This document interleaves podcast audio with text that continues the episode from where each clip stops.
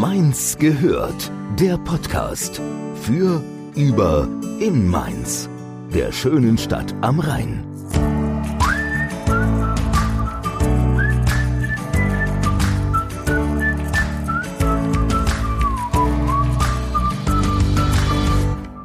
Bude zu Mainz gehört. Wir freuen uns, in gewohntem Gewand zurück zu sein, jede Woche wieder mit interessanten Leuten aus Mainz zusammenzukommen und zu reden, so wie wir es Anfang der Woche mit dem Gast der heutigen Folge konnten.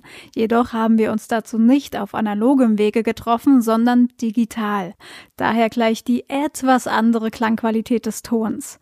Zum Gast sei gesagt, dass er in einem Interview mit dem Magazin Wirtschaftsnews als Mainzmacher bezeichnet wurde. Und wir finden, das passt. Denn seit nun schon rund fünf Jahren sorgt er für ein vielfältiges Kulturprogramm in Mainz, in dem er eine altehrwürdige, damals aus den Jahren gekommene Halle in Mombach unter seine Fittiche genommen hat. Und auch aktuell in Zeiten von Corona sorgt er für Bewegung in der Mainzer Kulturszene mit einem Streaming-Angebot, worauf wir im späteren Verlauf des Gesprächs auch noch tiefer eingegangen sind. Einstieg und damit wir endlich erfahren, um wen es denn sich hier handelt, stellt er sich jetzt erstmal unseren kleinen Fragebogen, den Julia hat. Hallo Julia. Guten Morgen, hallo. ja, ich leg mal los. Name? Dr. Hans Christian von Stockhausen oder kurz HC. HC, okay. Alter? 41. Beruf?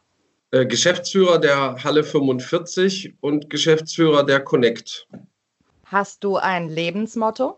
Ja, Lebensmotto ist vielleicht ein bisschen übertrieben, aber wir haben bei der Halle 45 haben wir den, das Motto The worst crime is faking it. Und ich glaube, das würde ich mir schon auch ein gutes Stück zu eigen machen, ja. Das sagen Freunde und Verwandte über mich. Boah, das ist schwer. Das ist immer schwer, aber das ist immer so eine Mischung aus, Selbstbeweihräucherung oder man setzt zu niedrig an, weiß ich nicht, was Freunde über mich sagen. Man, also ganz oft sagen sie mit Sicherheit, der spinnt doch. Und dann lachen sie aber, weil es dann vielleicht auch lustig ist. Okay. Ich habe eine Schwäche für. Mm, guten Weißwein. Mhm. Wenn ich mir eine Superkraft aussuchen könnte, wäre das? Kein Zeitlimit. Also oh. mehr Zeit zu haben. Mhm. Ich möchte unbedingt einmal. Hm. Ich möchte unbedingt einmal. Oh, was habt ihr denn da für Fragen? Da muss ich, hätte ich mich vorbereiten müssen. Ich möchte unbedingt einmal äh, die bösen Onkels in der Halle 45 hören. Jetzt aber die letzte. Mein Mainz-Highlight ist. Ich mag den Weinmarkt extrem gerne im, ähm, im Rosengarten. Wein ist sowieso, glaube ich, auch ein bisschen dein Thema. Da habe ich ein bisschen was gelesen. Aber da können wir auch später nochmal drauf eingehen. Jetzt würde ich gerne noch ein bisschen was über dich so erfahren. Ich glaube, du bist kein geborener Mainzer, ne? Du bist fürs Studium hierher gezogen. Ist das richtig? Genau, ich bin in Langen geboren und dann in Hannover-Schmünden in Niedersachsen aufgewachsen. Und weil mein Abi nicht so überragend war, mit 2,6, so knapp an der Grenze für Jura, äh, bin ich dann über die ZVS, also damals zentrale Vergabestelle für Studienplätze, nach Mainz verschickt worden dann tatsächlich. Also es war nicht meine, meine Wunschuni am Anfang. Okay, hat sich dennoch als richtiger Schritt rausgestellt? Konntest du Mainz schnell in dein Herz schließen und es als neue Heimat quasi anerkennen? Ja, das ist, glaube ich, eine große Stärke von Mainz, dass es einem für Neuankömmlinge eigentlich recht leicht gemacht wird. Und wir waren damals recht viele auch, die, die zufällig in Mainz gelandet sind. Und dann ist es auch mal ein bisschen einfacher, wenn du natürlich ganz viele hast, die jetzt nicht hier diese Homebase haben, sondern zugezogen sind, dann baust du relativ schnell eigentlich Freundschaften und Netzwerke auf. Und dann sitzt man ja nun in Mainz auch schnell irgendwie zusammen am Tisch und nicht so, wie es tendenziell in Norddeutschland vielleicht eher ist, ne? wenn dann einer auf einer Bierbank sitzt, dann sagst du, oh, die ist ja alles voll und gehst wieder. Und hier rückst du dann der doch irgendwie enger zusammen. Deswegen, das ist schon, das ist schon schön, ja. Mhm. Gibt es da irgendwas, was du jedem ans Herz legen würdest, der zum ersten Mal nach Mainz zieht, was man unbedingt machen sollte, außer auf ein cooles Event in der Halle 45 zu gehen natürlich? Ach Mensch, die, die Antwort hatte ich mir gerade zurechtgelegt. ah. Ja, ab wenn man so nach Mainz kommt, ist, ich habe jetzt nicht so das eine Highlight, wo ich sage, das muss man so gemacht haben, sondern ich glaube, der, das Besondere an der Stadt ist quasi die, die Stadt im Gesamten. Weil man könnte jetzt sagen, ja, geh doch mal am Rhein und setz dich da schön hin und trinkst einen Kaffee. Dann würde ich mich jetzt aber direkt fragen, wo soll ich da eigentlich hingehen? Das Marktfrühstück ist eigentlich sensationell, aber ob ich jetzt neun auch noch empfehlen sollte, da auch noch hinzugehen, weiß ich jetzt auch nicht. Also es ist, ich glaube, man muss einfach durch Mainz mal durchschlendern und diese Atmosphäre aufnehmen und sich dann, wo es dann irgendwie schön ist, sich dann hinsetzen und da dann verweilen und ja, und diese Stadt so empfinden. Ja, ich meine, das beste Zeugnis, dass dir Mainz gefällt, ist ja einfach, dass du noch da bist und nach dem Studium auch geblieben bist. Du hast auch nach dem Studium erstmal in der Kanzlei gearbeitet, richtig? Genau. Also ich, ich bin auch zwischendurch immer mal wieder weg. Ich bin nur immer wieder zurückgekommen nach Mainz, weil die anderen Städte, die ich mir angeguckt habe, waren halt nicht so schön wie Mainz. Und deswegen habe ich gesagt, gut, dann gehst du erstmal wieder zurück. Und da hat sich Mainz gegen schon durchaus Städte wie, gut, Hannover war vielleicht jetzt noch nicht so der Challenge, aber dann auch gegen Hamburg und Brüssel durchgesetzt. Und am Ende doch ist es immer wieder Mainz geblieben. Das ja. ist schön. Ja. Also mich interessiert eigentlich sehr, wie es denn dazu kam, dass du die Kanzlei quasi eingetauscht hast gegen eine 5000 Quadratmeter große Eventfläche. Ja, es gab da noch so ein paar Zwischenschritte. Deswegen, also mein Lebenslauf sieht sicherlich ein bisschen konfus aus, aber eigentlich hat er eine gewisse Logik. Also finde ich jedenfalls. Haben meine Eltern häufig anders gesehen. Nee, weil ich bin in der Kanzlei gewesen, habe ein paar Jahre lang Unternehmen beraten und habe aber gemerkt, dass mir Streiten nicht so fürchterlich liegt. Und das ist als Rechtsanwalt so, ja, manchmal ein bisschen lästig. Das ist so wie Chirurgen, die kein Blut sehen können. Ja. Und dann wollte ich aber mehr in die Unternehmerberatung reingehen und bin dann erst in die Industrie gewechselt und war dann vier Jahre da als, als Legal Counsel für Zentraleuropa dann zuständig. Und das war eine sehr witzige Zeit, weil ich da teilweise auch vertriebliche Aktivitäten dann übernommen habe. Wir haben große äh, Portfolien von Banken gekauft und ja, da war dann irgendwann die Zeit dann auch zu Ende, dass man sagt, jetzt muss ich mal was Neues machen. Und dann habe ich mit einem alten Schulfreund ein Startup gegründet, damals Frag Henry. Und dann haben wir uns da zwei, drei Jahre mit Wein beschäftigt. Und da war ich dann für, für IT, Finance und, und Legal dann soweit zuständig. Und dann war das Produkt aber fertig. Und dann ging es eigentlich in Anführungsstrichen nur noch darum, den Vertrieb dafür zu machen. Und das war jetzt nicht meine Kernaufgabe und nicht, auch, nicht meine wirkliche Leidenschaft da.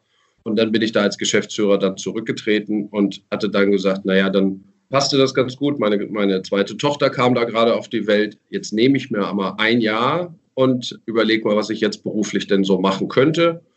Und dann ist quasi diese 5000 Quadratmeter Halle mir auf die Füße gefallen, wobei es nicht meine Idee war, sondern ich bin eigentlich nur erstmal als, als Berater für, für Finance und Legal dazugezogen worden. Und der Urimpuls ging von zwei anderen aus. Genau, ihr hattet ja dann zu dritt die Halle 6345 oder 6345 Betreibergesellschaft MBH gegründet, also die heutige Halle 45 GmbH. Sehr gut recherchiert, ja. ja.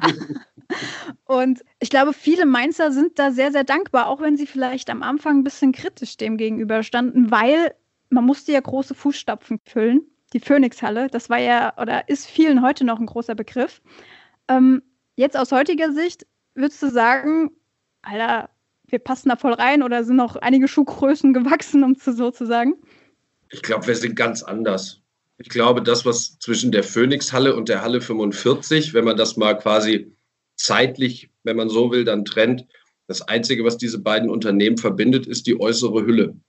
Mehr nicht. Ja.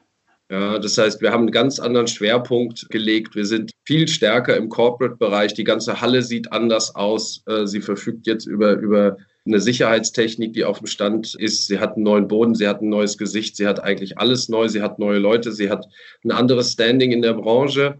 Dafür haben wir eben aber auch noch nicht so den starken Ruf jetzt als, als Kulturveranstaltung. Und dafür stand die Phoenix-Halle ja eigentlich bis zum Schluss für, für Kulturevents, auch wenn viele Leute ja gesagt haben, wenn wir denen gesprochen haben, ja, Phoenix-Halle ist super, ja, wann warst du das letzte Mal da? Ah ja, vor zehn Jahren. Mhm. Naja, da muss man sich auch umgekehrt nicht wundern, wenn natürlich dann ein Betreiber irgendwann sagt, sehr schön, wenn ihr das toll findet, was ich mache, aber wenn keiner kommt, da muss ich irgendwann dann auch auch zumachen. Und insofern, der Matthias Becker hat ja auch nicht, er ist ja auch nicht in die Insolvenz gegangen, wie, wie manche da irgendwie behauptet haben, sondern der hat schlicht gesagt, ich habe das 17 Jahre erfolgreich gemacht und jetzt reicht's und dann verlängere ich den Mietvertrag nicht mehr. Das ist ja eigentlich die ganze Geschichte gewesen. Und als das rauskam, kam ja dann der Gedanke auf, Mensch, das könnten wir auch machen. Aber das ist ja fast ein Jahr später gewesen, nachdem er eigentlich gesagt hat, er hört auf.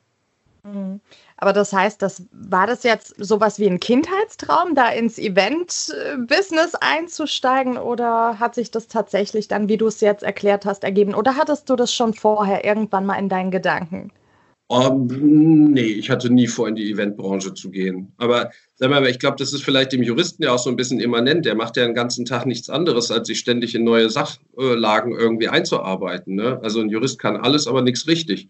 Aber du kommst halt schnell gedanklich da rein. Also das heißt, es hätte auch was völlig anderes sein können. Ich habe auch vorher keine Ahnung von Wein gehabt und dann arbeitet man sich halt da ein. Und eigentlich ging es bei Frau Henry auch weniger um Wein, als vielmehr war es eine, eine es ist eine IT-Logik gewesen, die man halt knacken musste. Und die Blende vorne war quasi nur Wein. Das heißt, alles, was irgendwie logisch ist und nachvollziehbar ist, kannst du dann ja auch gut knacken. Ja. Mhm. Deswegen hatte das einen gewissen Reiz. Ich hatte ein anderes Angebot, wäre auch wieder was Digitales gewesen, auch sehr stark skalierbar. Aber das hatte ich halt vorher schon. Und das Schöne an der Halle war, das war für mich der besondere Reiz, dass es wirklich endlich ist. Das heißt, das Limit der Halle 45 sind 365 Tage Vermietung im Jahr. Es gibt keinen 366. Tag. Das heißt, wenn wir das geschafft haben, was natürlich nicht in der Praxis nicht möglich ist, ja, aber theoretisch, dann ist auf jeden Fall Schluss. Und ich kann auch nicht eine zweite Halle 45 aufmachen oder sonst was. Wir haben zwar jetzt noch Zusatzhallen dazu genommen, aber das sind nur so kleine Add-ons, Ergänzungen, um das Kernprodukt ein bisschen runder zu machen. Aber am Ende wird es, bist du irgendwann mal fertig damit. Mhm. Und das fand ich eigentlich ganz charmant, dass man nicht immer weiter getrieben ist. Weil bei den digitalen Geschichten baust es auf, du machst es größer, du wirst attackiert, du wirst angegriffen, du wirst kopiert, vielleicht überholt, wer hat mehr Geld, wer kann schneller wachsen. Das Problem haben wir nicht, sondern wir haben die Halle, wir haben ein gutes Team. Das wächst auch nicht unendlich. Also wir werden sicherlich nie irgendwann mal 75 Mitarbeiter oder irgendwas beschäftigen, sondern wir sind jetzt eine, eine ganz kleine Mannschaft. Da kommen vielleicht noch zwei Leute dazu vielleicht drei, aber dann ist auch definitiv dann Schluss. Und das ist aber schön, ne, wenn man dann ein schönes, gesundes Unternehmen hat. Das war der Reiz quasi an der, an der Halle. Okay. Ja, auch wenn ihr noch keine 365 Tage Auslastung habt, dennoch haben unglaublich viele Events bisher stattgefunden, auch mit einem ganz vielfältigen Programm. Gab es denn da ein ganz bestimmtes Highlight oder mehrere Highlights, wo du sagst, wow, das werde ich nie vergessen, das war was ganz Besonderes? Also ich weiß noch, wir haben 2016 das erste große Konzert mit Gregor Meile gehabt und wir waren so aufgeregt und das war so ein starkes Konzert auch von ihm. Und dann in unserer Halle und boah, da kribbelt es jetzt noch, muss ich gestehen. Und danach haben wir dann wie die Schuljungen dann da gestanden. Da kam der Manager dann an und sagte, das habt ihr gut gemacht und das habt ihr nicht so gut gemacht. Wir hatten ja keine Ahnung davon.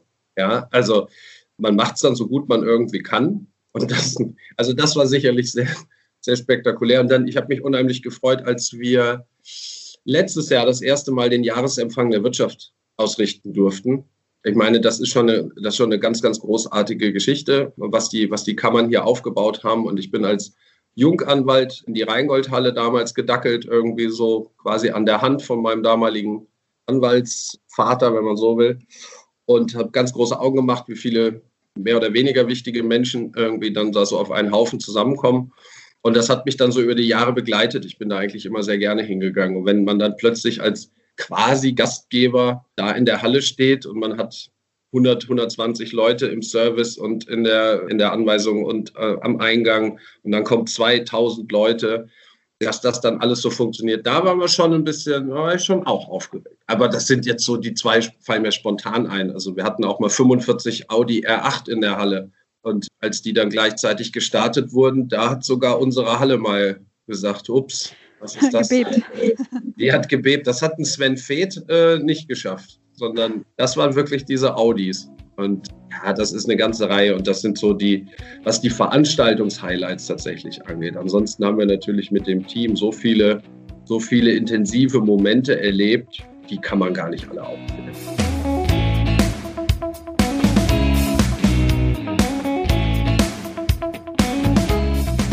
Nochmal zum Anfang zurück. Da hattest du nämlich auch in den Wirtschaftsnews mal gesagt, dass die Fernsehserie Vicky und die starken Männer dich sehr daran erinnern, an diese Anfangsphase. War das Projekt damals so abenteuerlich?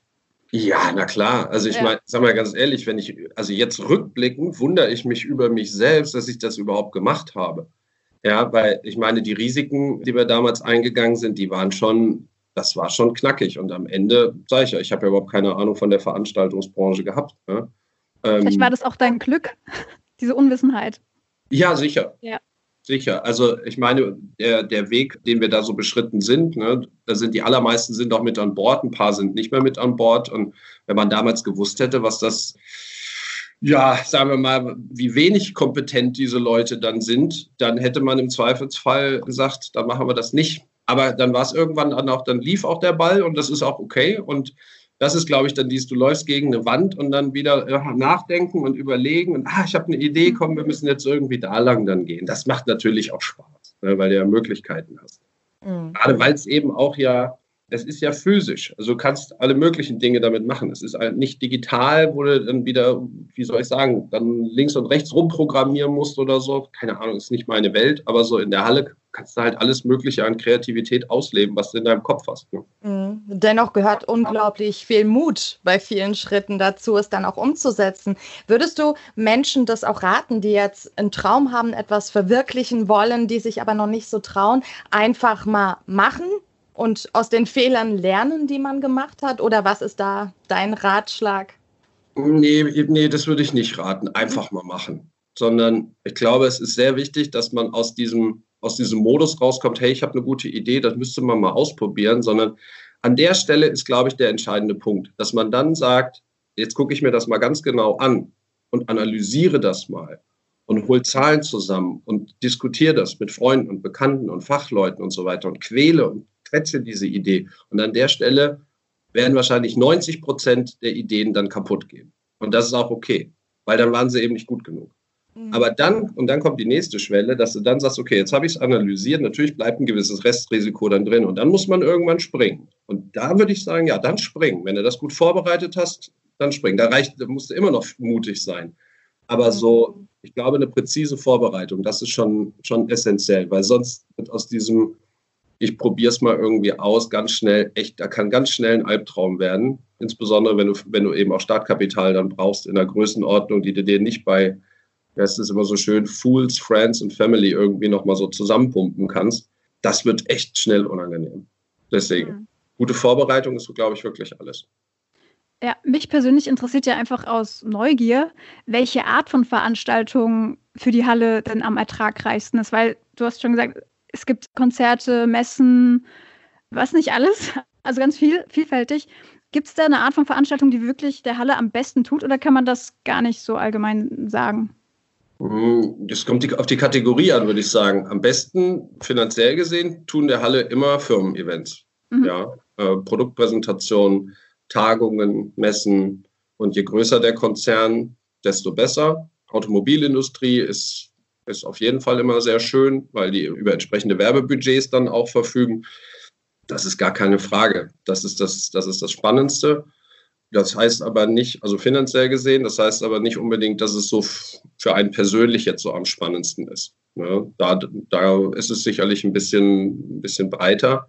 Und da können es dann eben auch Konzerte sein. Aber wie gesagt, auch der Jahresempfang der Wirtschaft, das ist jetzt nun weiß Gott nichts irgendwie, wo man sagt, yippie, da sind wir ja für den Monat durch. Ne?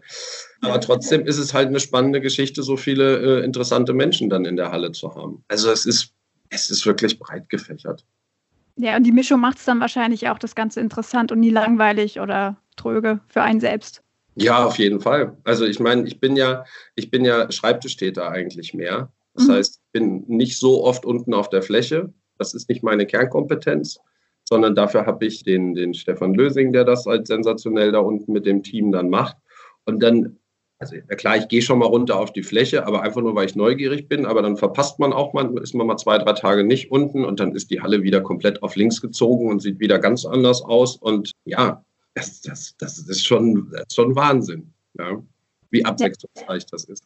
Ich meine, das ist auch das Besondere an der Halle, die ist super wandlungsfähig. Ja. Das ist der Vor- und der Nachteil der Halle. Also okay. wir haben uns bewusst dafür entschieden, das so zu machen. Aber das ist eben auch der Punkt, was Kulturevents zum Beispiel angeht. Wir haben eben keine fest installierte Bühne. Wir haben keine fest installierte Licht- und Tontechnik. Das heißt, das muss jeweils für jedes Event wieder eingebracht werden. Und diese Flexibilität ist, wie gesagt, gut weil dann haben wir zum Beispiel eine Style, die jeden einzelnen Quadratmeter dieser Halle unbedingt benötigt. Wenn wir eine feste Bühne drinne hätten, wäre das für die total unsexy, weil dann würden halt schon wieder 300, 400 Quadratmeter flöten gehen. Ja. Aber wie gesagt, bei Kultur musst du es dann halt wieder aufbauen, dann hast du halt wieder die Kosten an der Backe. Und da Kultur sowieso immer so sehr knapp finanziert ist, können das dann eben schon die 2000 Euro sein, die du für so eine Bühne mit allem drum und dran mal absolut Minimum aufwenden musst, die dann so ein Projekt zum Fallen bringen. Aber da arbeiten wir dran. Also wir haben, sagen wir mal so, ein Stück weit Kultur muss man sich auch leisten können. Ja, nur aus der Kultur heraus funktioniert das bei uns in der Kostenkalkulation nicht. Dafür haben wir zu viel ja. Äh, Geld in die Halle investiert, dafür ist die Miete zu hoch. Das muss irgendwie zurückfließen. Und dann kann ich zu den Kulturschaffenden natürlich sagen, naja, aber jetzt muss die Halle halt, muss halt 10.000 Euro für die Halle am Tag bezahlen. Sagt er, ja, es rechnet sich aber nicht. Ja, mhm. dann äh, müssen wir irgendwie schauen, dass wir da ein Mittel finden. Das Schöne ist ja gerade bei den Kulturveranstaltungen, du kannst ja alles nachrechnen. Also du weißt genau, wer wie viel verdient. Ja, weil es gibt die Tickets und es ist das, was an der Theke letzten Endes passiert. Und wenn es jetzt nicht noch irgendwelche wilden Sponsorverträge dann da irgendwie gibt, dann ist es das. So, und dann weiß ich auch, dass der sagt, hey, wenn du mir die Halle für 10.000 Euro am Tag gibst, dann werde ich nicht kommen. Und dann rechne ich das nach und sage, stimmt, weil du dann Geld mitbringst. Macht keinen Sinn. Mhm. Also müssen wir halt gucken, wie wir zusammen aus diesem Projekt die Erträge rausziehen, die für uns beide notwendig sind. Das heißt eben auch Kosten, die nicht zwingend notwendig sind, auf ein Minimum zu reduzieren. Und deswegen arbeiten wir jetzt aber auch im, im, ähm, fürs nächste Jahr in diese Richtung, dass wir bestimmte Lösungen noch finden, eben gerade für den, für den Kulturbetrieb, dass wir an der Stelle die Kosten senken können. Mhm. Stichwort Lösungen. Lösungen braucht es ja jetzt zurzeit gerade ganz besonders. Ja? Also gerade ähm, Eventstätten wie die Halle 45 leiden ja ziemlich massiv, ganz sicher unter der aktuellen Corona-Situation. Wie betrifft euch das denn? Wobei die Frage erklärt sich eigentlich von alleine. Events können aktuell nicht wie gewohnt stattfinden. Das heißt, ihr bekommt das schon ganz massiv zu spüren, ne? Also ich finde es erstmal großartig. Wir haben jetzt 25 Minuten gesprochen und das erste Mal das Wort Corona. Gott, war das schön. Aber, Tut mir leid, dass ich es jetzt. Nein, nein, nein. Ist ja, ähm, naja, klar. Ich meine, wir waren ausgebucht quasi bis Ende Juli. Und dann ähm, ja, siehst du quasi innerhalb von einer Woche, zehn Tagen, wie das dann von der Tausender-Grenze, die so im Raum stand, eine fixierte Tausender-Grenze weiß gar nicht mehr, 575, 0, tot, Ende. Und ähm, ja, jetzt ist die Halle halt quasi komplett, steht die halt leer. Und wie gesagt, wir haben, wir haben etwas über 6000 Quadratmeter. Das ist ja nicht nur die Halle. Ne? Wir haben ja gegenüber noch das alte Auktionshaus, wir haben noch Konferenz- und Tagungsräume und, und, und, und, und. Und klar, das ist für uns natürlich jetzt gerade eine, eine, eine katastrophale Situation. Ja, die Halle ist leer, aber es ist trotzdem nicht still da drin. Denn ihr, ihr habt euch was überlegt. H45 TV ist da und es ist eine Streaming-Plattform. Wie lange hat es eigentlich gedauert dann von der Idee zum ersten Streaming? Würde mich jetzt mal als erstes interessieren. Eine Woche. Eine Woche. Mhm. Eine. Ach ja, mhm. das ging oh. schnell. Ja, allerdings. Ja, weil wir, ich hatte es ja eben schon gesagt, ne, der Stefan Lösing, das ist halt äh, der, der Chef auf der Fläche unten und das Spiegelbild dazu im kommunikativen und kreativen Bereich ist halt die Ilka Wassmann bei uns. Und die hatte schon relativ früh so diese Streaming-Konzerte im Auge ja, und sagt, ah, da kommt was in Bewegung und vielleicht sollten wir da auch mal. Und, und am Anfang war ich vor allem damit beschäftigt, quasi die Halle einzumotten. Ja, also aus dieser, aus dieser Vollgasbewegung irgendwie runterzukommen, die Kosten runterzufahren, mit Finanzierungspartnern und so weiter dann zu sprechen, mit den Vermietern zu sprechen, mit Kunden zu sprechen und so weiter. Aber es war ja klar, irgendwann sind wir damit ja durch und dann müssen wir wieder nach vorne gehen. Deswegen hat der Ilka schon relativ früh angefangen, äh, sich damit zu beschäftigen. Und die Erkenntnis war dann, okay, jetzt streamt jeder entweder mit seinem, mit seinem Handy irgendwie zu Hause, sitzt mit der Gitarre oder am Klavier. Ich finde das auch nett, aber es hat halt nichts mit einem Konzert zu tun. Das ist so, ja, und ich meine, wenn Herbert Grönemeyer sich äh, wahrscheinlich morgens irgendwie die Nasenhaare schneidet und das streamt, dann gucken sich das auch 20.000 Leute an. Das ist aber nicht für den Normalkulturschaffenden glaube ich, geeignet. Mhm. Dann gab es ein, zwei Bilder, zwei äh, Bands, die da, diese Geisterkonzerte tatsächlich gemacht haben. Wir hatten damals Lumpenpack. Das war so das Paradebeispiel dafür, wo wir gesagt haben, ja, das geht schon in eine Richtung, weil das hat echt Qualität, das ist cool. Ja. Und Naja, und irgendwann war dann diese, die Überlegung, dann sollte doch vielleicht nicht jede einzelne Band mühselig äh, Location, Equipment, Technik und so weiter alles aufbauen, dann auch eine Einzelveranstaltung bewerben, sondern dann setzen wir doch einmal die Plattform quasi hin und machen ein Plug-and-Play-System für alle möglichen Arten von Kulturschaffenden. So und da war dann quasi dann H45 TV dann geboren. Dann war es sozusagen dieser, also dieser Prozess bis dahin, der hat zwei, drei Wochen gedauert, bis das so für uns rund war. Aber dann war es, okay, das ist jetzt H45 TV jetzt los und dann hat Ilka die ersten, äh, die ersten Grafiken und so weiter für die Homepage dann gemacht. Ne? Dann haben wir, da kriegen wir da immer noch ein bisschen Unterstützung von Pascal Rück, von, von Vio, der mit uns auch schon alle möglichen Sachen zusammen gemacht hat. Und dann haben die beiden quasi ganz schnell die Homepage hochgezogen. Dann haben wir parallel angefangen zu telefonieren.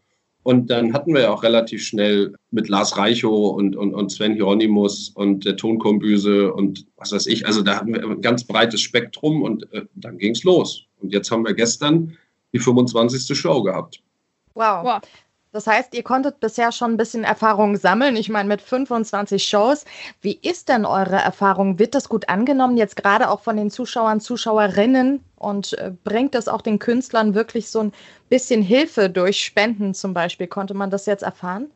Ja, wir haben, also wir, wir werten das natürlich statistisch auch genau aus. Und wir, wir sagen ja auch, das ist kein Projekt, weil uns langweilig ist, sondern weil wir damit Geld verdienen wollen.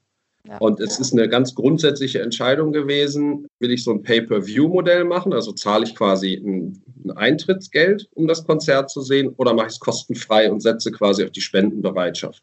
Und wir haben uns bewusst für den zweiten Schritt entschieden, weil es gerade aus meiner Sicht bei, bei kleineren und unbekannteren Bands ist, da will ich erstmal reinhören und wenn es mir gefällt, ist okay, dann spende ich auch. Aber ich bin nicht bereit, vorher 10 Euro dafür zu zahlen für eine Band, die ich nicht kenne, auf einer Plattform, die ich nicht kenne, in einer Qualität, die ich nicht kenne. Das heißt, wir wollten ruhig, wir gehen ruhig in Vorleistung. Aber wir haben sowohl in unserem als auch im Interesse der Künstler gesagt, es muss sich am Ende rechnen. Und weil viele Künstler haben auch zu Recht, warnen natürlich davor, dass man jetzt ihre Arbeit kostenlos ins Netz kippt.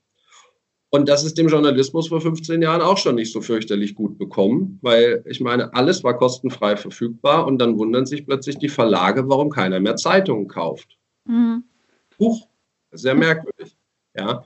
Und jetzt müssen die ganz, ganz mühselig dieses Rad wieder zurückdrehen und anfangen, wieder Pay-Content zu schaffen. Aber dann, müssen, dann wandern die Leute unter Umständen dann zu Facebook oder YouTube oder was weiß ich was ab, was mit Journalismus nicht mehr zu tun hat. So. Und das kann bei der Kultur natürlich genauso passieren. Wenn jetzt alle ein Jahr lang oder wie lange auch immer diese fürchterliche Phase dauern wird, alles kostenlos zur Verfügung stellen, dann sagen die Leute vielleicht auch nachher, ach, wieso soll ich denn jetzt was dafür bezahlen?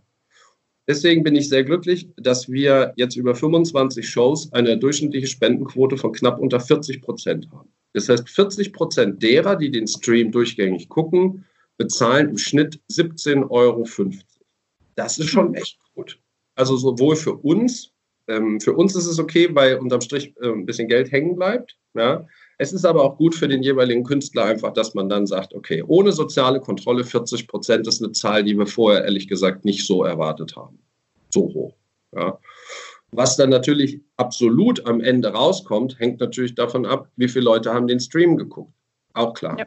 Und da gibt es quasi wieder eine gewisse Relation zur digitalen Fanbase. Das heißt, wenn man sich anguckt, wie viele Follower äh, man auf, auf Facebook und Instagram hat, dann kannst du sagen, dass wir, es gibt ein paar statistische Ausreißer, aber so im Großen und Ganzen irgendwo zwischen acht und äh, äh, zwischen drei und acht Prozent Aktivierungsquote haben. Das heißt, die Künstler schaffen drei bis acht Prozent ihrer digitalen Fanbase zu Zuschauern zu machen. Das klingt jetzt erstmal auch nicht so viel. Drei bis acht Prozent, oder? Mm, das hängt, ach naja, wenn du 10.000 Fans hast, dann sind 8 Prozent schon okay. Ne? Dann ja, gucken stimmt. das 800 Leute. Ja, ja, ähm, ja hast recht. Aber man lernt natürlich darüber dann auch wieder über seine eigene Fanbase was kennen. Ne? Also wir hatten auch eine Künstlerin, die hat 160.000 Instagram-Follower. Und dann denkst du so, alles klar, hoffentlich hält der Kanal. Ne? Aber es hat trotzdem, an der Stelle war die Aktivierungsquote weit drunter. Deswegen sage ich, es sind immer auch mal statistische Ausreißer dabei. Ja? Das heißt, dann lernt man vielleicht auch über die, über die Art der eigenen Fans ein bisschen was kennen, vielleicht auch über die unterschiedliche Fanstruktur auf Instagram und auf Facebook und, und, und. Das heißt, wir lernen jeden Tag auf dieser Grundlage dann dazu. Ja? Aber wie gesagt, das ist so der, das ist so die Grundgröße, drei bis, drei bis acht Prozent. Und das heißt, jetzt ist es natürlich dann spannend, wenn du Künstler hast, die natürlich erstmal eine schöne, große Grundfanbase mitbringen. Weil Klar. wenn du eine, eine, eine kleine Band hast, wir hatten aus Offenbach die Wohnzimmertouristen da, ich fand die total geil. Ja, aber die bringen halt keine 10.000, 20.000 Fans mit. Und dann kann man natürlich auch nicht erwarten, dass da so viele Leute dann zugucken. Ja, zumal wir auch noch keinen Medienpartner oder irgendwas haben, der die Plattform insgesamt auf ein höheres Level hebt. Ja, mhm. das heißt, im Grunde genommen, so die, die Zahlen ergeben eigentlich, die Bands aktivieren mehr oder weniger gut ihre Fanbase, die schalten dann ein. Das heißt, wir sind meistens so um 20.20 Uhr, 20 Uhr 22 sind wir quasi so im Großen und Ganzen auf dem Level. Dann wächst das noch ein kleines bisschen irgendwie an. Aber das geht dafür dann auch bis zum Ende durch. Das heißt, wir haben nicht so viele Leute, die zappen und nur mal so kurz reinklicken, sondern wir haben eigentlich vorwiegend Leute, die dann durchgängig im Stream auch drinnen bleiben. Das ist auch eine andere Qualität wiederum dann. Ne? Weil ich meine, Zuschauerzahlen kannst du dir unter verschiedenen Aspekten natürlich dann angucken. Also derer, die einschalten oder derer, die durchgängig gucken. Mhm. Also beides interessante Zahlen. Aber die Korrelation zu der, zu der Spendenquote ist halt über die, die den Stream durchgängig gucken. Was ist da jetzt noch für die nächsten Wochen geplant? Gibt es da irgendwelche weiteren Pläne oder wie lange geht es denn überhaupt? Wie lange können wir uns Wohnz äh, nicht Wohnzimmerkonzerte, sondern Halle 45 Konzerte denn anschauen? Ja, sagen wir das, also wir haben jetzt die so, also intern nennen wir die zweite Staffel, jetzt verlängert bis Anfang Juni. Und ich glaube, dann ist auch irgendwann dann mal gut.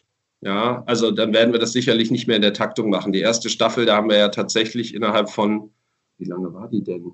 20 Tage oder 21 Tage und wir haben dann 20 Shows quasi am Stück produziert. Danach sind wir aber auch echt alle auf dem Zahnfleisch gegangen. Ja. Weil so die Produktion von so einem Event dauert ungefähr, kostet dich fünf Manntage, sind dann da irgendwie wirklich vollumfänglich dann beschäftigt mit Technik und Kommunikation und Abstimmung und Künstlerbetreuung und so weiter.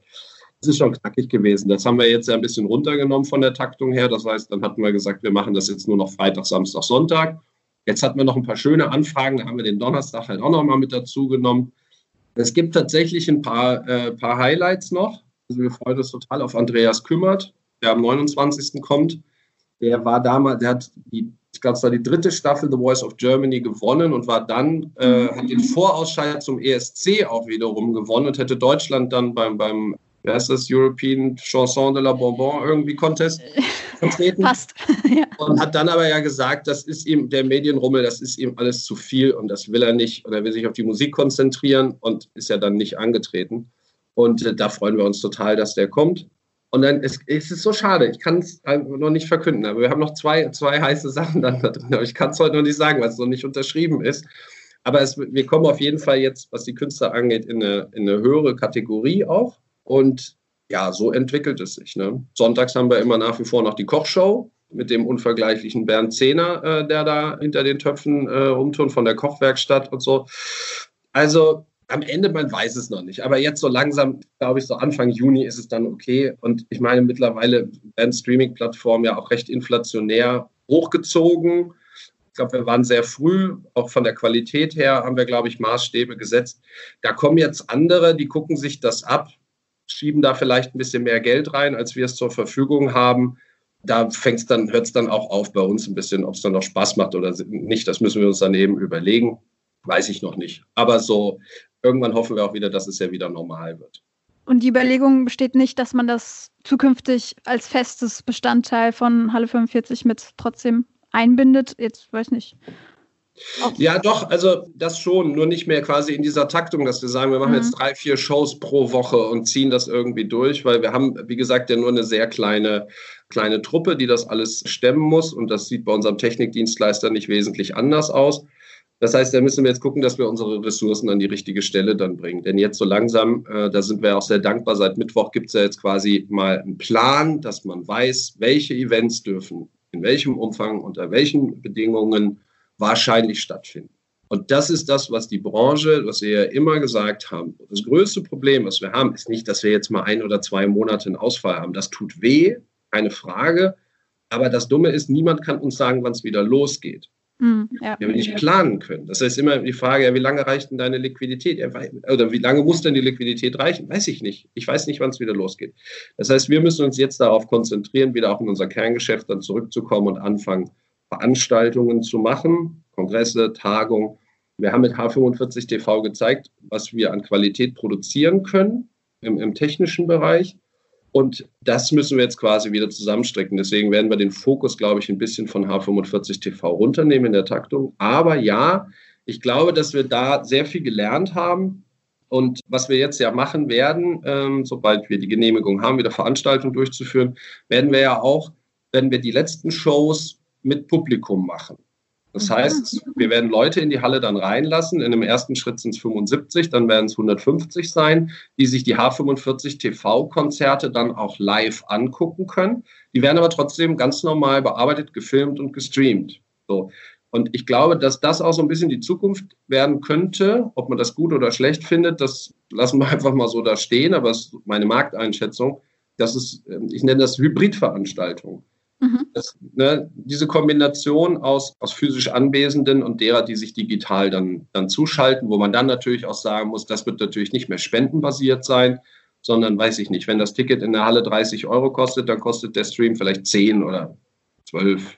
Irgendwie so in, ja. dieser, in dieser Relation. Und dadurch schaffst du die Möglichkeit, mehr Menschen zu erreichen, als du in die Halle bringen kannst, weil das Konzert einfach an mehreren Tagen aufzuspalten, macht auch ökonomisch keinen Sinn. Also insofern haben wir, glaube ich, jetzt viel gelernt, die Vorarbeiten dafür äh, geschaffen mit H45 TV, um da äh, sowohl im Kultur- als auch im, im Firmensegment drauf aufzusetzen und das dann weiterzuentwickeln.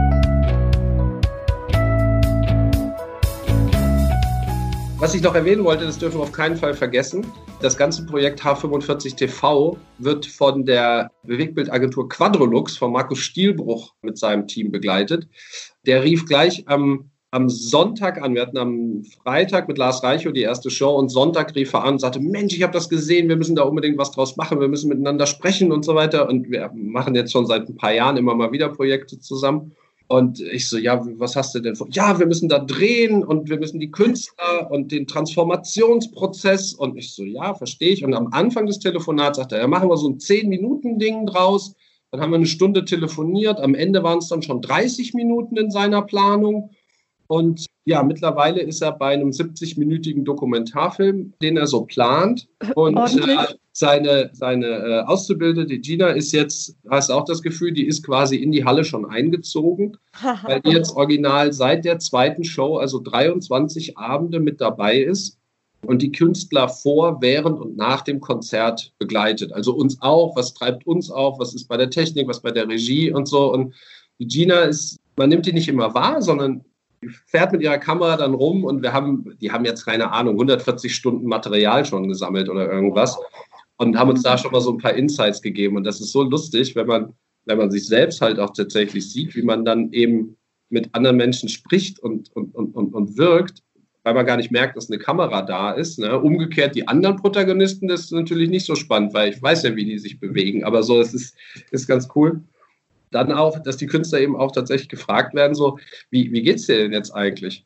Ne, vor dem Auftritt, nach dem Auftritt, wie war es denn, wie war das mit der Kommentarfunktion, wie auch immer. Also die lassen dann auch, sprudelt dann auch so raus. Ist sehr, sehr schön. Und der Sven Hieronymus hat das, äh, ist aktuell mein Favorit, der hat äh, zum Schluss dann gesagt, so, nö, es war, war schön und war professionell, es hat ihm Spaß gemacht. Also es wäre fast so, als hätten wir es richtig gemacht. Ah, ja. Trotz ja. ohne Publikum. Solche, Aus, solche Schnipsel ja. bauen wir dann zusammen. Und das, also ich freue mich unglaublich darauf und hoffe, hoffe, hoffe natürlich, dass wir dann die Premiere, die für den Sommer dann wohl geplant ist, dann in der Halle dann zusammen feiern können und dann tatsächlich eine große Leinwand und dann den großen Film über H45 TV. Ob's, dann hat er auch gesagt, wenn, und wenn wir das alle nicht überleben, dann haben wir wenigstens eine saubere Dokumentation unseres Sterbens. aber es wird natürlich was anderes werden. Das ist schon aber auch eine sportliche Leistung. Jetzt schon über 140 Stunden Material und dann im Sommer Premiere. so weit ist er ja nicht mehr entfernt. Äh, Oder so lange dauert ja, Ich, ich verstehe davon ja auch überhaupt gar nichts, wie lange sowas okay. dauert. Ich habe das jetzt von mehreren, die was davon verstehen, gesagt, das ist irgendwie straff. Ja. Ich weiß es auch nicht. Ich weiß nur, dass, die, dass Markus jedes Mal, wenn wir gearbeitet haben, uns unfassbar überrascht hat, was er da rausholt, was er für eine Linie reinkriegt. Ich verstehe sie nicht immer vorher, das macht aber auch nichts, weil wenn du mit jemandem zusammenarbeitest, dem du vertraust, der, der wirklich was kann auch in dem Bereich, dann ist das auch egal, ob ich das vorher verstehe, weil ich zum Schluss dann da sitze und sage, wow. Und ja, alleine ja. so diese kleinen, kleinen Ausschnitte, die er gezeigt hat. Wir haben jetzt auch am Ende von H45 TV kommt immer schon der Trailer. Das ist so eine Minute, da ist schon so ein bisschen was zusammengeschnitten. Und das ist schon so, dass ich jetzt, obwohl ich es jetzt schon hundertmal gesehen habe, immer noch so Gänsehaut kriege und sage, Gott, und das machst du 70 Minuten? Wie krass ist das denn? Ich freue mich unfassbar darauf. Deswegen, oh, toll. Ja. Klingt toll, ja. Genau, deswegen, das durften wir nicht vergessen. Würdest du sagen, dass die Krise, so blöd sie halt auch ist, auch wirklich eine Chance jetzt dargeboten hat, sich wirklich zukunftsfähiger zu rüsten, also für die Zukunft besser zu rüsten, weil jetzt Online-Stream und so, das hat ja jetzt irgendwie einen Sprung gemacht innerhalb von diesen, diesem Monat oder zwei? Ich glaube, wir haben jetzt einfach die Evolution beschleunigt. Also ja. es ist ja nicht, dass wir jetzt so, oh, wir haben jetzt was ganz Neues, was, nee. wir können Videokonferenzen machen und so, sondern wir haben die Mittel, die schon längst da sind, haben wir jetzt gezwungen, aus unserer Routine rauszukommen und die dann zu benutzen, um dann festzustellen, ach, ist eigentlich gar nicht so, geht eigentlich, ne? Also ja. nicht alles, aber so, es ist okay. Und da hätte man sich vorher einfach schwer getan. Und ja, ich glaube schon, dass das auch ein paar positive Dinge beinhaltet. Der Mensch ist nicht so gut da drin, der vergisst meistens schlimme Sachen wieder und verfällt dann häufig wieder in seinen Trott. Ich glaube aber, dass momentan das, was wir momentan mit Corona erleben, so einschneidend, so nachhaltig ist, dass wir, glaube ich, da ein bisschen mehr mit, mitnehmen äh, und zukünftig äh, hoffentlich ein bisschen schlauer sind, weil auch da ist so dieses Thema Hybridveranstaltung bei Konzerten, da ist es okay, dann, ich will ja eigentlich ins Konzert, aber ich kann halt nicht, weil nicht so viele Leute reingelassen werden. Ich glaube, im Firmenkundenbereich genau. könnte es in diese Richtung tatsächlich gehen, dass man sich jetzt wirklich überlegt, müssen denn wirklich, wenn, weiß ich nicht, der CEO irgendwo eine große Rede hält müssen dann wirklich tausend Leute physisch aus allen Ecken von Deutschland mit dem Flieger und mit dem Auto angekarrt werden, um dem Mann zwei Stunden zuzuhören, dass alles tutti ist und die Zahlen super sind, um dann wieder zurückzufahren. Ich meine, wir haben vor drei, vier Monaten hätten wir dieses Interview mit Sicherheit nicht, äh, logischerweise nicht über Corona geführt, sondern irgendwie die Welt geht unter, Fridays for Future, was macht die Halle 45 im Bereich CO2-Einsparung, seid ihr nachhaltig oder sowas. Hm. Redet kein Mensch mehr drüber. Und ich glaube, dass wir jetzt da eine Chance haben, da anzuknüpfen, dass wir sagen, wir müssen einfach mal darüber nachdenken, wie können wir Menschen zusammenbringen, aber nicht immer physisch sofort. Mhm. Ja, und ich meine, das, was wir jetzt auch machen, wir sitzen jetzt alle zu Hause und da merke ich eben auch, tief in mir drin ist ja dieses so, ja, okay, wir können uns auch irgendwo treffen. Ne? Fahren wir jetzt mit drei Autos zur Halle, machen das Interview eine Stunde und fahren dann wieder zurück. Und jetzt stellen wir fest, also das wäre, finde ich, immer netter dann noch, gerade wenn man sich noch nicht so kennt. Mhm. Ja. Aber das ist auch okay. So, und dann sparen wir das doch jetzt im Grunde genommen schon wieder ein. Und das kann, glaube ich, also was, was, was Verkehr angeht, das kann wirklich, glaube ich, einen, einen Schritt nach vorne bringen, wenn wir es denn beibehalten. Richtig, ganz genau. Aber ich würde gerne noch ein anderes Thema anschneiden. Und zwar genau dieses kreative, lösungsorientierte Denken, was du auch an den Tag legst, hatte ich ja auch auf noch eine weitere Idee gebracht was man in der Zukunft vielleicht auch noch installieren und dann beibehalten könnte. Und zwar ist uns zu Ohren gekommen und vielleicht den anderen, die gerade zuhören, auch, dass du darüber nachgedacht hast, auch ein Autokino in die Welt zu bringen. Erzähl doch mal. Ja, äh, ich finde das, ja, für uns war das eigentlich gar nicht so spektakulär. Offensichtlich war es für andere so spektakulär, ein Indoor-Autokino zu machen weil wir haben ja im Event immer wieder Autos in der Halle. Also bei uns fahren die Laster rein und raus. Also von daher ist es jetzt, die Künstler fahren ja bei uns auch bei H45 TV mit ihren Transportern direkt an die Bühne, also Bühne, an den Teppich, ans Wohnzimmer, laden aus und dann wieder raus. Also deswegen ist es für uns jetzt nicht total ungewöhnlich, dass Autos durch die Halle fahren. So und Autokino war, auch da waren wir vom Gedanken her, waren wir relativ früh dran. Ne? Und ich finde das auch nach wie vor eine sinnvolle Geschichte. Der Druck nimmt zwar jetzt ein bisschen ab. Ich glaube, vor sechs oder acht Wochen wäre es sehr viel hilfreicher gewesen unter soziologischen Gesichtspunkten, dass man sagt, okay, gibt den Menschen mal irgendwie eine Möglichkeit, mal rauszukommen, die Kinder einzupacken, irgendwie einfach mal Ruhe zu haben von diesem Corona-Mist. Und ähm, jetzt ist das ich immer noch ein, ein nettes Gimmick, aber ich weiß nicht, wie lange das hält. Ich werde bestimmt auch mal hinfahren. Ich muss mir das auch mal angucken. Aber insofern war der Gedanke eigentlich naheliegend, dass wir das in der Halle machen.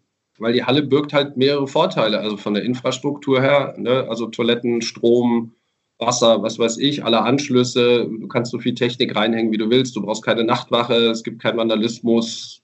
und, und, und, und, und. Also von der Warte eigentlich alles toll. Abgesehen davon haben wir für H45 TV die ganze Technik schon in der Halle, brauchen wir nur noch eine Leinwand. Das war's. Mhm. Aber dann ist natürlich klar, dass andere Dinge natürlich auch ein bisschen komplizierter sind in der Halle als auf dem freien Feld. Auch logisch. Ne? Also ob das Brandschutz ist, ob das Kohlenmonoxid ist, Flucht und so weiter und so weiter. Und damit haben wir uns ausführlich beschäftigt, haben mit vielen Gutachtern dann auch gesprochen, haben auch die Stellungnahmen bekommen und sind da mit den Behörden in der Abstimmung. Aber es ist ein bisschen tricky und Dadurch, dass ich auch nicht gleich verstanden habe, worauf du hinaus willst, muss ich gestehen, bei der Frage merkt ihr schon, das ist bei uns jetzt, sagen wir mal, ein bisschen nach hinten gerutscht, weil aktuell sieht es nicht so gut aus, dass wir es genehmigt kriegen. Und von daher, so kriegsentscheidend für uns ist das nicht, weil, wie gesagt, wir wollen ja aus der Halle 45 jetzt nicht ein Autokino machen, da wirst du auch nicht reich bei. Ne? Und deswegen hatten wir auch da gesagt, wir machen das spendenbasiert, damit eben wirklich jeder so nach seinem Gusto in die Halle reinfahren kann und auch mal eine gute Zeit haben kann. Das, das war zumindest der Plan. Aber wie gesagt, Stand heute werden wir ihn nicht umsetzen und dann müssen wir uns eben wieder mit anderen Sachen beschäftigen. Wobei ich, ich, hätte, äh, ich glaube, das wäre wirklich ein, ein, ein, Vorteil gewesen, es indoor zu machen, so komisch das auch erstmal klingt, aber du hast halt keine Sonneneinstrahlung zum Beispiel. Ja, wenn du deinem schwarzen Auto jetzt um 17 Uhr im Juni dir eine Vorstellung anguckst, also wenn ich so mir vorstelle, meine beiden Kinder sind da hinten drin, also ich glaube, ich habe nach einer halben Stunde keinen Spaß mehr. Ja gerade jetzt auf dem Messeplatz, da gibt es ja keine Schattenmöglichkeiten oder sonst was. Naja, generell, das ist jetzt ja. nicht nur auf der Messe, das ist vom ja. Stadion, das ist egal. Das Autokino, dem Autokino ist es ja immanent, dass da keine Bäume stehen. Ja, und ja. insofern, das ist schon knackig. Und wir hätten natürlich dann auch noch zusätzlich, gerade bei den, bei den, bei den Spätfilmen, natürlich noch mit zusätzlichen Effekten schön arbeiten können. Ja, das heißt, du jetzt mit Licht- und Toneffekten nochmal in der Halle arbeiten können. Und ähm, also so mein Favorite wären da Horrorfilme gewesen. Ich gucke zwar überhaupt keine Horrorfilme, ja, aber es gibt ja Leute, die das tun. Und wenn ja. ich mir vorstelle, du sitzt mit deinem Auto in dieser komplett dunklen Halle und dann kommt von hinten oh. über die Sprachalarmierung mal so ein Schrei, der definitiv nichts mit dem Film zu tun hat. Ich glaube, dass das für, für Horrorcineasten, glaube ich, schon ein echtes, echtes Highlight gewesen wäre. Absolut, ja. ich wäre sofort dabei. Ja. Du guckst Horrorfilme? Ja, nicht die ganz blutigen und äh, dieses Gemetzel, das mag ich gar nicht. Psychos so dieses, so. Ja, und so ein bisschen Mystery, so unnatürliche äh, Phänomene und Fähigkeiten und sowas. Auf sowas stehe ich total. Ja. Naja, vielleicht müssen wir die Autos draußen lassen. Wir haben alles Mögliche durchgespielt, ne? Weil das Problem ist der, und es ist ja nicht so, dass ich die Behörden dann nicht verstehe, dass man da an einigen Stellen irgendwo auch Denken hat. Man teilt nicht alle, aber so, da hilft mir vielleicht auch ein bisschen diese juristische Ausbildung. Ich kann mich schon auf verschiedene Stühle auch irgendwie setzen und Argumente dann irgendwie angucken und ich lasse dann auch gute Argumente gelten. Ne? Wenn dann, teilweise wurde das Argument vorgebracht, das hat noch nie einer gemacht. Ja. Das fand ich jetzt nicht so stechend, ja. Ähm, Wenn es danach ginge, hätte ich, also weiß ich nicht, ich mache dauernd Dinge, die noch keiner gemacht hat. Aber nein, da gibt es tatsächlich dann Punkte. Da geht es natürlich auch um den Sprit in den Autos. Ähm, das können wir natürlich nicht sicherstellen. Und dann hatten wir auch schon überlegt, ob wir da Schrottautos reinstellen. Dann hast du aber unter Corona-Gesichtspunkten wieder ein Thema, weil da musst du dir ja jedes Mal wieder desinfizieren. Das kostet dann wieder so viel. Dann haben wir über Elektroautos nachgedacht. Da ist die Zielgruppe aber relativ klein noch. Also vielschichtig. Insofern wahrscheinlich, nein, kein Autokino. Vielleicht machen wir dann irgendwann ein normales Kino nochmal rein. Aber wir haben ja schon von der Nadine, beziehungsweise da, wo sie es gelesen hat, gelesen und äh, auch mittlerweile gemerkt, dass du der Mann der großen und vielen Pläne bist. Gibt es denn noch andere Pläne für die nächsten Jahre, die du, die gerade in dir heranreifen? Können wir da noch was ähm, Neues erwarten? Ja. ja, ich weiß noch nicht was, aber da wird schon irgendwas kommen. wir, nein, nein, wir sind, das ist ja auch, ich will das auch gar nicht nur reduziert auf mich wissen, sondern ich bin halt der, der im Zweifelsfall immer dann die, die Gelegenheit hat, das Ganze der Welt irgendwie zu erzählen. Vom Prinzip ist das aber ja eine, ist das ja immer eine Mannschaftsleistung. Das ist nicht nur alles so aus meinem Kopf heraus. Ne? Ich, ich sehe meine Aufgabe quasi als Geschäftsführer zwar grundsätzlich auch darin, nach, vorne dann zu denken, aber die Ideen kommen, kommen genauso von der, von der Ilka oder vom Stefan oder sonst irgendwie aus dem Team dann heraus und dann machen wir das. Also ja, wir haben alles, wir, wir haben immer mal wieder Ideen. Ne? Neulich wollten wir ein Riesenrad zum Beispiel vor die Halle stellen und da ein Restaurant reinmachen. Das hätte wäre auch ja, das wäre Corona-konform gewesen, weil du hast halt 1,50 Meter Abstand, ja, Vereinzelung, es gehen vier Leute irgendwie nur rein und so. Also da, da haben wir uns auch mal ein Angebot dann eingeholt und dann haben wir es aber auch erstmal wieder beiseite gelegt Okay, war zu teuer, oder was? Ja, ja, ja. Okay. Also es eigentlich vergeht kein Tag, wo wir nicht irgendwie wieder eine neue Idee dann da haben. Aber klar, es, momentan ist es auch äh, eine, eine Situation.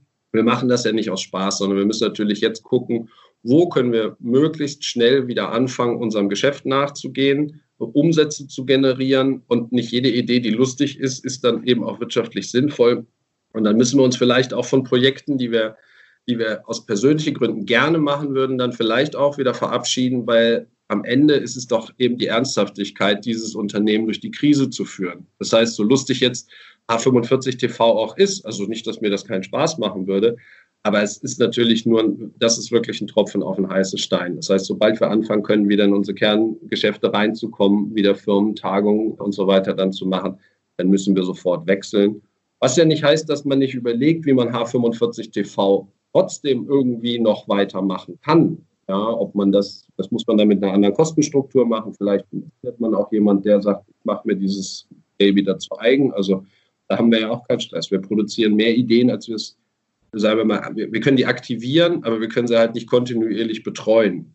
Das, das merken wir jetzt ja auch. Ich habe letztes Jahr die Connect GmbH auch noch gegründet. Das heißt, wir haben da noch ein äh, Messeformat, dessen Kern es ist, Menschen zusammenzubringen. Das ist momentan in der Zeit, sagen wir mal, hm, nicht so marktgerecht. Das heißt, da waren wir gerade in der Expansion. Wir waren jetzt, äh, wir hatten fünf Städte schon sicher und waren bei vieren gerade in der Planung. Das heißt, wir werden jetzt in, ja, im zweiten Halbjahr 2020 hätten wir neun Städte gemacht, hatten gerade Leute eingestellt und so. Das muss jetzt natürlich auch alles wieder zurückgedreht werden und jetzt auch erstmal wieder eingemottet werden. Ja, und dann fahren wir es halt wieder hoch, wenn es geht, ne? Ja, verschoben ist ja nicht aufgehoben, wie es so schön heißt, ne? Genau. Ja, hoffentlich. Also, ich meine, ja. im Grunde genommen ist es doch jetzt bei allen gleich. Ähm, ja. Wir müssen jetzt alle irgendwie gucken, dass wir diese Phase irgendwie überstehen. Keiner weiß genau, wie lange sie ist, aber ich denke, die, die, die, die Zeichen sind ja jetzt mittlerweile ganz gut und ich hoffe, dass, dass, dass möglichst wenig Unternehmen äh, da tatsächlich in die Knie gehen ganz optimistisch bin ich da nicht. dass es, äh, also ich glaube, es wird schon eine ganze Menge letztlich jetzt erwischen, mhm. weil dafür dauert es dann eben jetzt doch wieder zu lange. Hm, ich weiß es noch nicht. Schauen wir mal. Aber wir müssen uns eben, das, das einzig Gute daran ist, wir haben alle die gleichen Grundvoraussetzungen erstmal, weil alle sind von diesem Virus in den Branchen gleichermaßen betroffen. Manche Branchen trifft es halt härter, andere trifft es halt weniger hart ich glaube tatsächlich, dass die Veranstaltungsbranche, also insbesondere die, die große Veranstaltungen machen wie wir, wir sind wahrscheinlich wirklich die allerletzten, die rauskommen aus der Branche. Und von daher, ja, ich kann nur hoffen, dass wir es, dass wir es irgendwie schadlos überstehen. Also, was heißt schadlos? Dass wir so, dass wir so rauskommen und dann auch wieder quasi dann äh, weitermachen können. Also die Zeichen stehen ja aktuell, glaube ich, noch recht gut, dass das so passiert toll, dass es die Halle 45 gibt. Das ist, sie bleibt innovativ offenbar. Da, darauf freuen wir uns oder können wir uns alle freuen. Und wir freuen uns auch, dass du, HC, wahrscheinlich auch noch Jahre dabei bleibst, so wie sich das gerade anhört, ist die Lust noch lange da. Wir wünschen natürlich viel, viel Erfolg und dass ihr nächstes Jahr oder in zwei Jahren die bösen Onkels vielleicht mal auf der Bühne stehen habt. ja, danke schön. Dankeschön. Wir arbeiten dran. Ja, dann danke euch für das Interview und äh, ja, euch auch viel Erfolg. Ne? Ist ja fast unhöflich, dass ich euch so wenig gefragt habe, aber das ist wahrscheinlich dem Interview jetzt immanent. So ist das Format. nee, super. Dann würde ich sagen, bis bald. Ja, bis bald. Ciao. Ciao. Tschüss. Mainz gehört. Der Podcast für, über, in Mainz. Der schönen Stadt am Rhein.